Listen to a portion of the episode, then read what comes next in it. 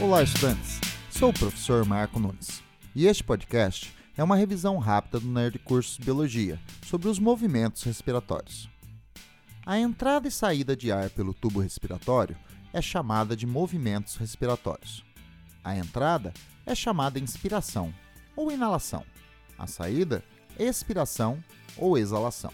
O deslocamento de ar ocorre devido a variações da pressão pulmonar em relação à pressão atmosférica, estimuladas por contrações dos músculos respiratórios, especialmente do diafragma. Nestes movimentos, o ar se desloca da região de maior pressão para de menor pressão.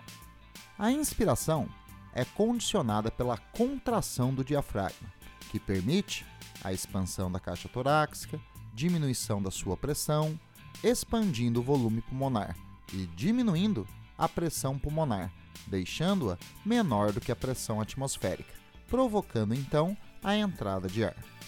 A expiração é condicionada pelo relaxamento do diafragma, que pressiona a caixa torácica, diminuindo seu volume, aumentando sua pressão, provocando diminuição do volume pulmonar e, consequentemente, aumentando a pressão pulmonar, fazendo que ela se torne maior do que a pressão atmosférica, provocando a saída do ar.